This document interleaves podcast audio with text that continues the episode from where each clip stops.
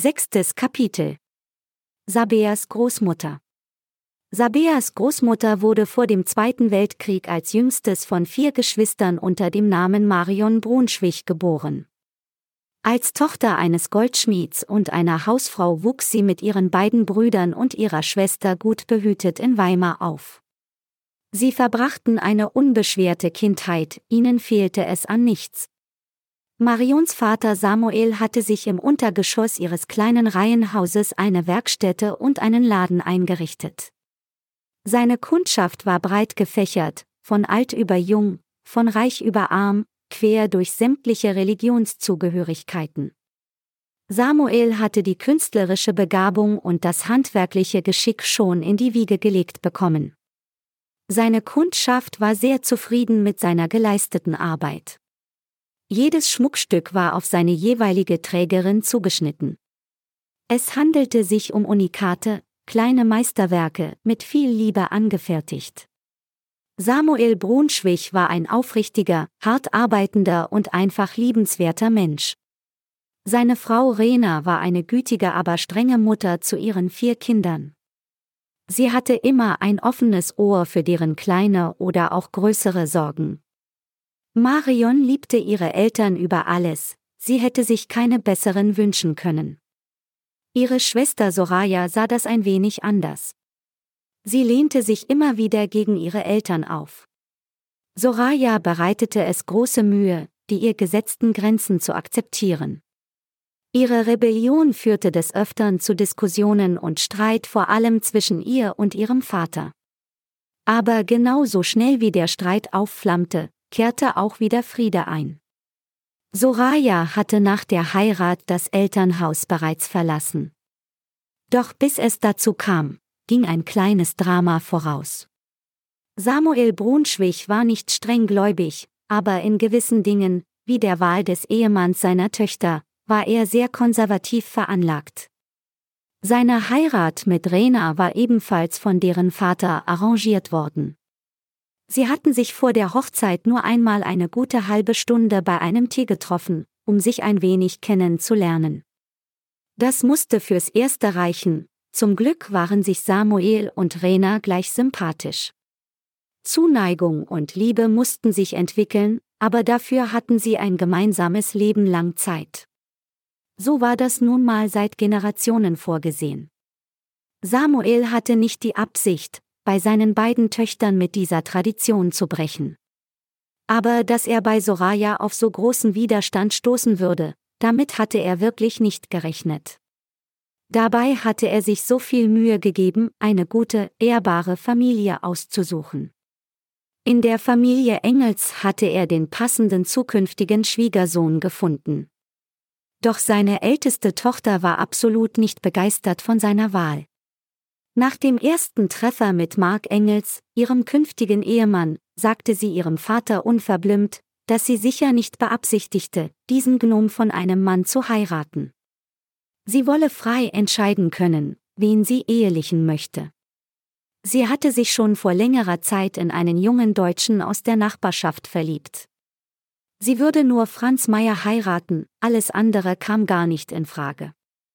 Marion fand es bewundernswert, wie sich ihre Schwester gegen alle Konventionen auflehnte. Sie selber hätte es nie gewagt, ihrem Vater zu widersprechen, obwohl sie Sorayas Meinung teilte. Vaters Probleme mit Soraya lösten sich aber fast wie von selbst. Eines Tages kam Soraya in Tränen aufgelöst nach Hause, Rena und Marion hatten die größte Mühe, sie zu beruhigen. Die Eltern von Franz Meyer hatten ein Machtwort gesprochen und ihm ein Ultimatum gestellt. Er solle sich von dieser Polenschlampe trennen oder er könne etwas erleben.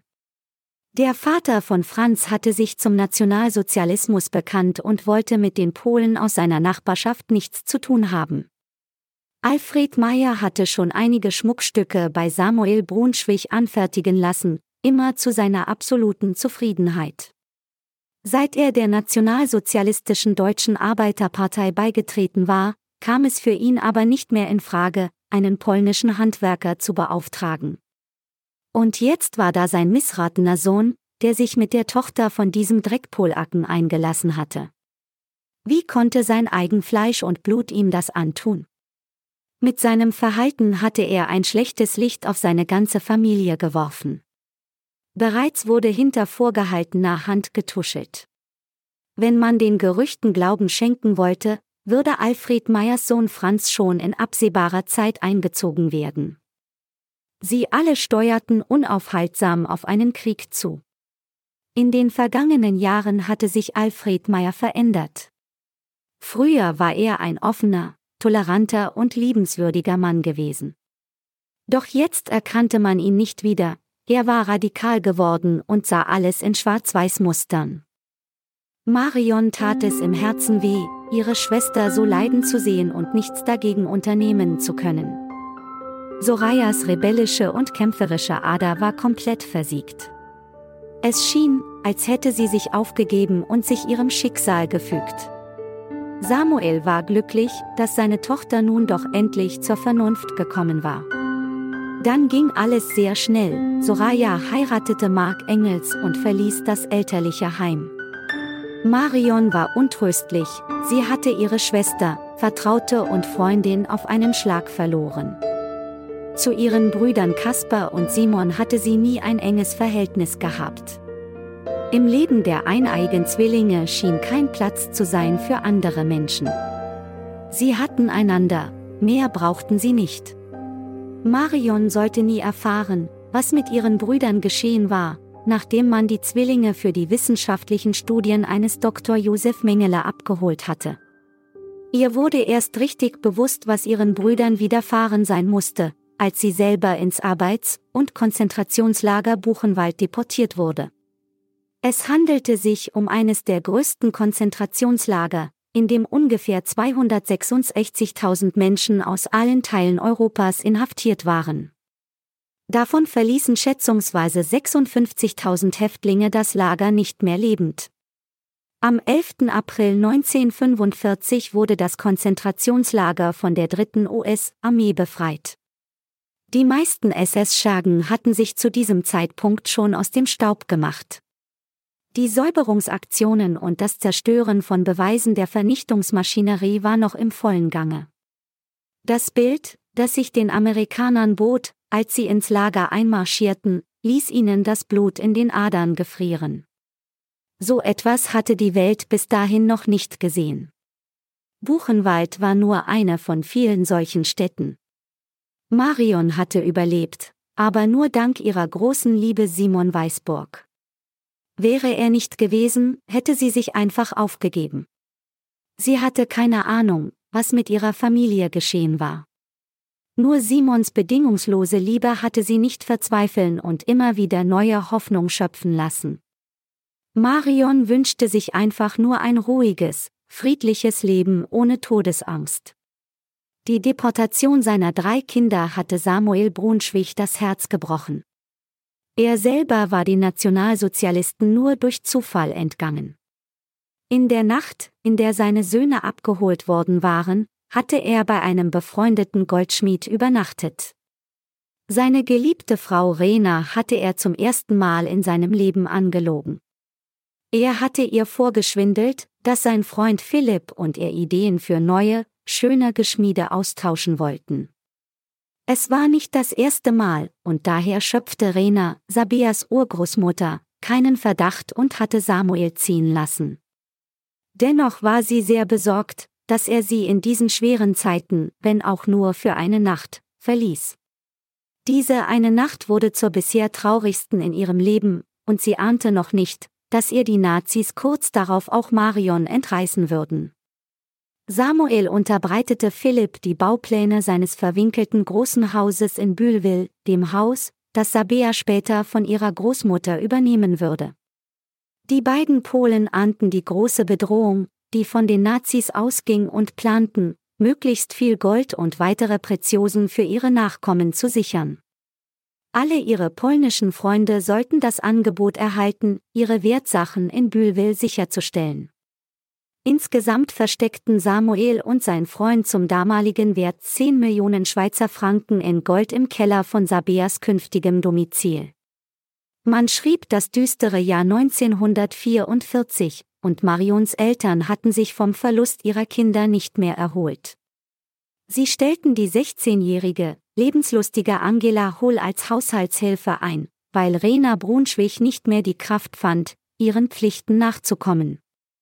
So geschah es, dass Angela Hull eines Abends den Keller aufräumte. Da hatte sie zwei Männerstimmen vernommen. Sie wusste, dass sie Unrecht tat, aber sie musste einfach lauschen. So vernahm sie, in welchen Winkeln Samuel und Philipp ihr Gold versteckten. Kurz darauf verschied Rena an einer Grippe, Samuel folgte seiner Gattin, indem er eine Cyankali-Kapsel zerbiss. Tags darauf starteten die Alliierten ihre Bombardements und beendeten den Zweiten Weltkrieg. Die Zeit der Adenauer Republik begann. Bevor die junge Angela Hull das Haus in Bühlwil verließ, um ihr Leben selber in die Hand zu nehmen, hatte sie noch ein paar letzte Besorgungen im Nonnenpförtchen gemacht. Dort war sie dem Vorgänger von Pater Zino, dem späteren Pater Lucius, begegnet, dessen Neugier sie mit ihrer strahlenden Schönheit weckte. Kurz darauf kam es vor dem Gartenhaus des künftigen Pflege- und Alterszentrums Elfenberg zu einem Schäferstündchen zwischen den beiden damals 16-Jährigen, Angela und Lucius. Dabei verriet Angela Hull arglos ihr Erlebnis im Keller von Sabeas künftigem Haus und erzählte dem jungen Lucius vom Goldschatz, der dort versteckt lag. So kam es, dass Lucius in seiner späteren Funktion als Pater in den bereits bestehenden unterirdischen Gängen einen Korridor ausheben ließ, der direkt unter Sabeas Haus und somit zum Keller führte. Irgendwann würde er, Lucius, diesen Schatz sichten. Der Korridor, von dem kaum jemand wusste, schien ihm sicherer als ein ordinärer Einbruch durch die Haustür. Schließlich war er mittlerweile Pater. Zum Goldraub durch das Bühlwiler Kloster war es aber nie gekommen. Pater Lucius musste im Rosengarten des benachbarten Nonnenklosters etwas derart Trauriges erleben, dass ihm irdische materielle Güter fortan wertlos erschienen.